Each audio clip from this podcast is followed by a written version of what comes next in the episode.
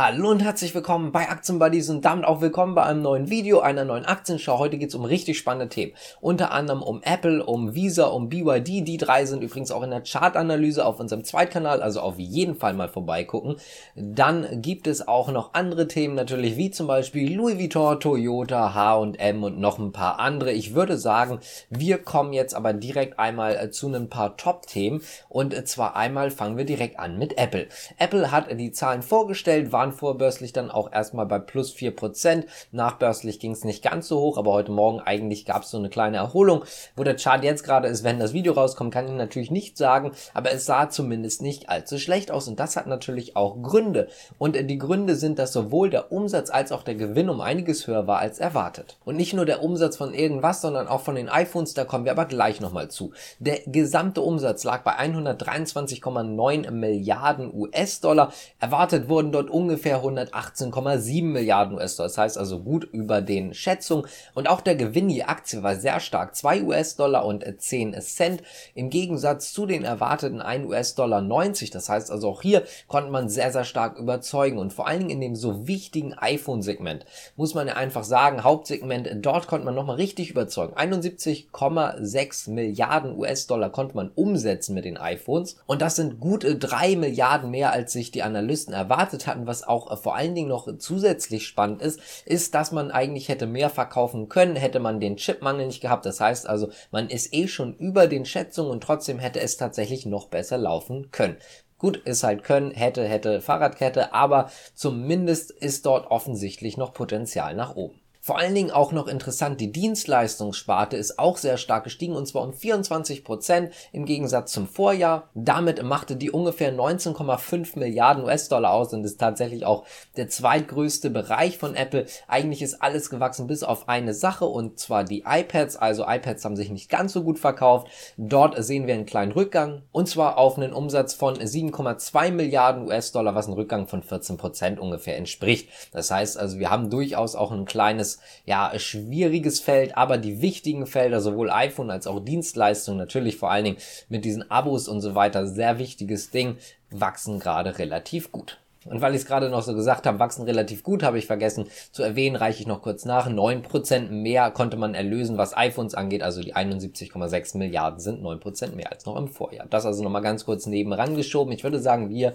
gehen direkt weiter zu Visa. Denn auch Visa hat gute Zahlen vorgestellt. Das liegt vor allen Dingen am Onlinehandel. Davon kann Visa extrem profitieren. Man muss ja einfach sagen, online, da ist es relativ sicher, dann mit einer Visa zu bezahlen. Das ist zumindest, ich würde sagen, die große Mehrheit, die der Meinung ist. Und es ist natürlich auch so, dass man dadurch auch profitiert, wenn viel bezahlt wird im Internet. Und das wird halt aktuell einfach schlichtweg. Dadurch, dass wir natürlich Lockdowns und so weiter haben, hatten und sich das auch so ein bisschen, ja, ich sag mal, jetzt eingeschlichen hat, dass man doch vielleicht das ein oder andere mehr bestellt, als man vielleicht vorher bestellt hat, muss ich auch persönlich sagen, geht mir genauso, auch gerade im Bereich zum Beispiel von Einkaufen, dass man sich das Essen vielleicht liefern lässt, macht man dann ja auch doch relativ oft per Kreditkarte sowas. Und davon profitiert Visa natürlich, aber auch selbstverständlich selbstverständlich von dem generellen Boom äh, um die Karten oder was heißt Boom um die Karten, eher dem Rückgang vom Bargeld her. Und das heißt natürlich, davon profitiert man auch. Insgesamt konnte man einen Umsatz von 7,1 Milliarden US-Dollar erreichen und einen Gewinn von 4 Milliarden US-Dollar. Das heißt also, der Gewinn oder die Gewinnmarge ist doch schon relativ hoch. Kommen wir mal zu Tesla, denn die haben eigentlich eher eine interessante Nachricht wegen einer Kooperation und zwar mit AMD. Die Fahrzeugcomputer laufen ja auf AMD-Basis und es ist so, dass das neue Model 3 jetzt tatsächlich 22 Kilometer weniger Reichweite hat. Das liegt daran, dass man ein stärkeres System eingebaut hat. Das ist vor allen Dingen vorteilhaft dafür, dass man flüssiger oder dass man flüssigeres System generell hat, aber auch, dass man Arcade-Spiele darauf jetzt besser spielen kann.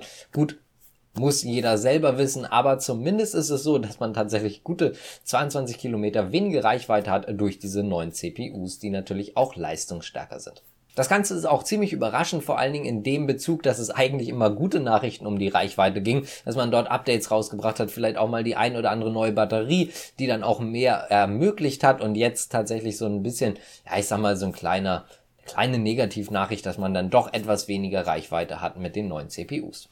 Und damit kommen wir jetzt wie versprochen zu Toyota und vor allen Dingen im Vergleich zu Volkswagen, denn Toyota hat jetzt auch die Zahlen vorgestellt.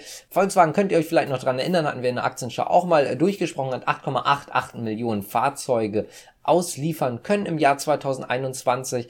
Das ist ein Rückgang von 4,5 Prozent im Gegensatz zum Vorjahr. Und Toyota war ja schon im letzten Jahr Spitzenreiter, was das angeht, nachdem Volkswagen, ich meine, fünf Jahre an der Spitze war. Und im, also vorletztes Jahr natürlich 2020 und im Jahr 2021 ist es jetzt wieder so, dass Toyota Spitzenreiter ist. Wie gesagt, 8,8 Millionen Fahrzeuge bei Volkswagen und bei Toyota waren es tatsächlich 10,495 Millionen Fahrzeuge. Im Übrigen auch interessant ist, dass Volkswagen ja einen Rückgang von 4,5 Prozent hatte, während Toyota mit diesen 10,4, ja sagen wir mal ganz knapp überschlagen, 10,5 Millionen Fahrzeugen tatsächlich einen Plus von 10,1 Prozent im Gegensatz zum Vorjahr vorweisen konnte.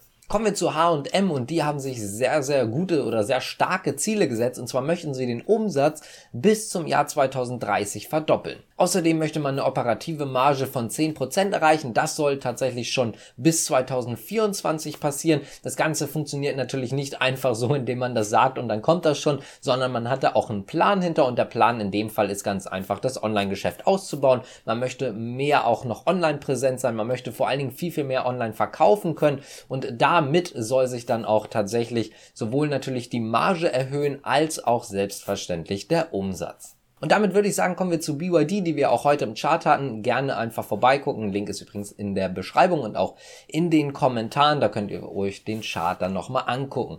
Also bei BYD gibt es nicht nur eine News, sondern mal wieder ein paar mehr und das hat auch einen Grund. Zumindest geht man davon aus, es ist so ein bisschen gerüchteweise, warum BYD tatsächlich heute wieder abgestürzt ist. Punkt eins: Es gibt ein neues Kursziel von JP Morgan. Muss man sagen, wenn wir uns den aktuellen Kurs angucken von etwas über 200 Hongkong-Dollar, ist das jetzt nicht das Problem. Knapp 220 Hongkong-Dollar Dollar, denn das neue Kursziel von JP Morgan liegt jetzt anstatt bei 400 Hongkong-Dollar bei 370 Hongkong-Dollar. Das heißt also, es ist ein bisschen abgestuft worden, aber trotzdem natürlich im Verhältnis zum aktuellen Kurs noch relativ hoch. Außerdem ist es so, dass man weiterhin natürlich eine Kaufempfehlung hat. Dann gibt es noch weitere News, dass man jetzt einen Schulbus vorgestellt hat. Den möchte man natürlich auch gerne an den Mann bringen. Erinnert vom Aussehen so ein bisschen an die typischen amerikanischen Schulbusse. Ihr wisst wahrscheinlich schon, was ich meine. Das, was man jetzt gerade als allererstes im Kopf hat. Also ich zumindest diese gelben Schulbusse halt und äh, da erinnert das Modell ein bisschen dran, die werden dann jetzt in nächster Zeit auch auf den Markt kommen. Zumindest ist das auch ein Gerücht, denn dieses Fahrzeug ist noch nicht ganz offiziell vorgestellt worden. Es gibt dazu schon Bilder, es gibt dazu schon viele Insiderberichte, aber zumindest ganz offiziell wurde es noch nicht vorgestellt, soll jetzt aber wohl in kurzer Zeit passieren und der Marktstart soll dann wohl auch gar nicht so stark verzögert sein. Das also zur zweiten News. Dann zur dritten News. 2022 äh, sollen drei Fahrzeuge von BYD vorgestellt werden. Das heißt also, es wird drei neue Modelle geben und das äh, Interessante daran ist, es sollen drei neue Elektrofahrzeuge werden. Allerdings geht es dabei erstmal um drei Modelle, die auch nur auf dem chinesischen Markt bleiben. Und jetzt kommen wir zur letzten Nachricht, die auch vielleicht so ein bisschen noch für Druck gesorgt haben könnte. Denn es ist einfach so, dass man viele Gerüchte ja hatte, gerade gegen Ende letzten Jahres, dass BYD Batterien herstellt für Tesla. Und dabei ging es um ein ganz bestimmtes Fahrzeug, das Modell Q oder wie auch immer man das nennen möchte. Das geht zumindest in den Gerüchten hervor, dass es dann so heißen soll. Und dafür soll dann BYD auch die Batterien liefern.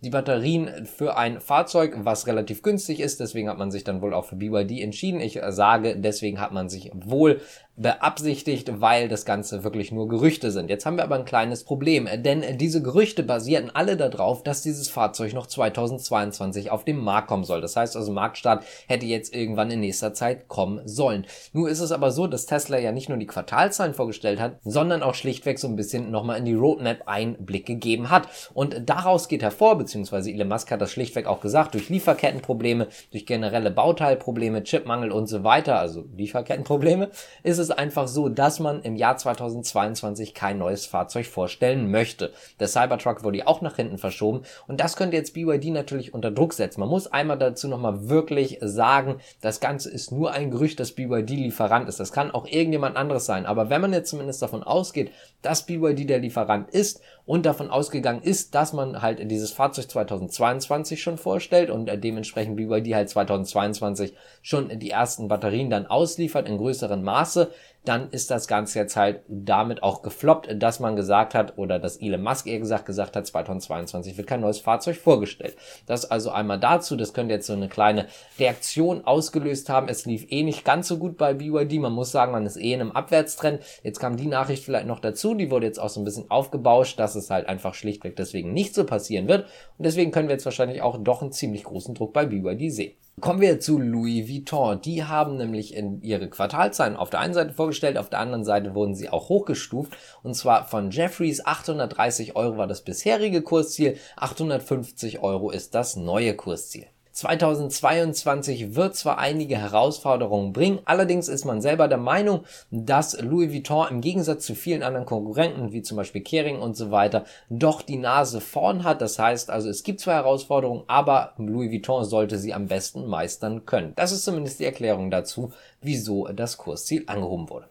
Der Jahreserlös ist tatsächlich um 44 Prozent gestiegen. Also im Gegensatz zum Jahr 2020, 2021 natürlich 44 Prozent und zwar auf 67 Milliarden Euro. Es sieht also gar nicht schlecht aus. Heute muss man sagen, sind diese Modemarken wieder alle etwas unter Druck. Aber nichtsdestotrotz war die Nachricht zumindest als allererstes sehr, sehr freundlich aufgenommen worden vom Markt. Da muss man natürlich auch noch dazu sagen, Louis Vuitton hat ja Tiffany und Co. übernommen. Die spielen dann natürlich auch noch mit rein. Die sind nämlich in der Bilanz jetzt selbstverständlich mit drinne. Deswegen sehen wir auch so ein starkes Wachstum. Wenn man die Übernahme jetzt rausrechnet, hat man ungefähr ein Wachstum von knapp über 10%. Das heißt also, man hat trotzdem solides Wachstum. Aber durch diese Übernahme ist das Ganze natürlich noch extremer.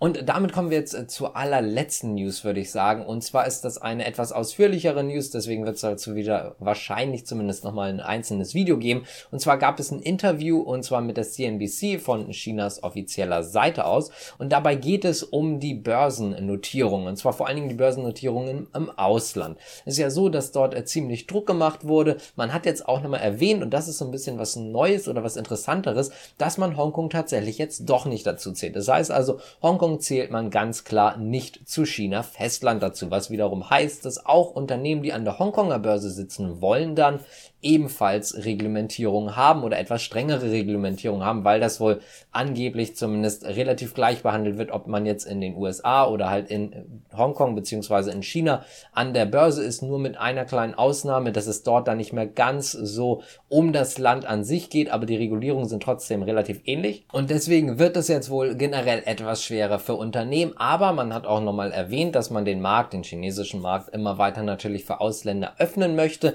dass man das Ganze auch deswegen überhaupt so zugelassen hat letztendlich, dass sich äh, Unternehmen in äh, den USA listen lassen, aber dass man das Ganze langsam und kontrolliert machen will. Letztendlich ist es so ungefähr das, was aus dem Interview rausgekommen ist. Das heißt also, man möchte das Ganze schon irgendwo öffnen und erlauben, aber nicht in der Geschwindigkeit und vor allen Dingen nicht ohne, dass die chinesische Regierung die volle Übersicht darüber hat.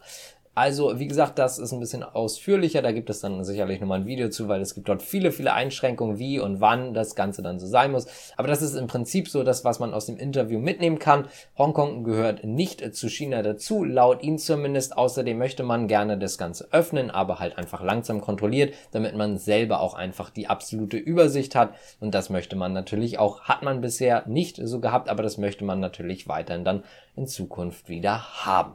Wenn es euch gefallen hat, könnt ihr gerne abonnieren, liken, kommentieren und so weiter und so fort. Ich bedanke mich fürs Zuschauen. Bis zum nächsten Mal. Ciao.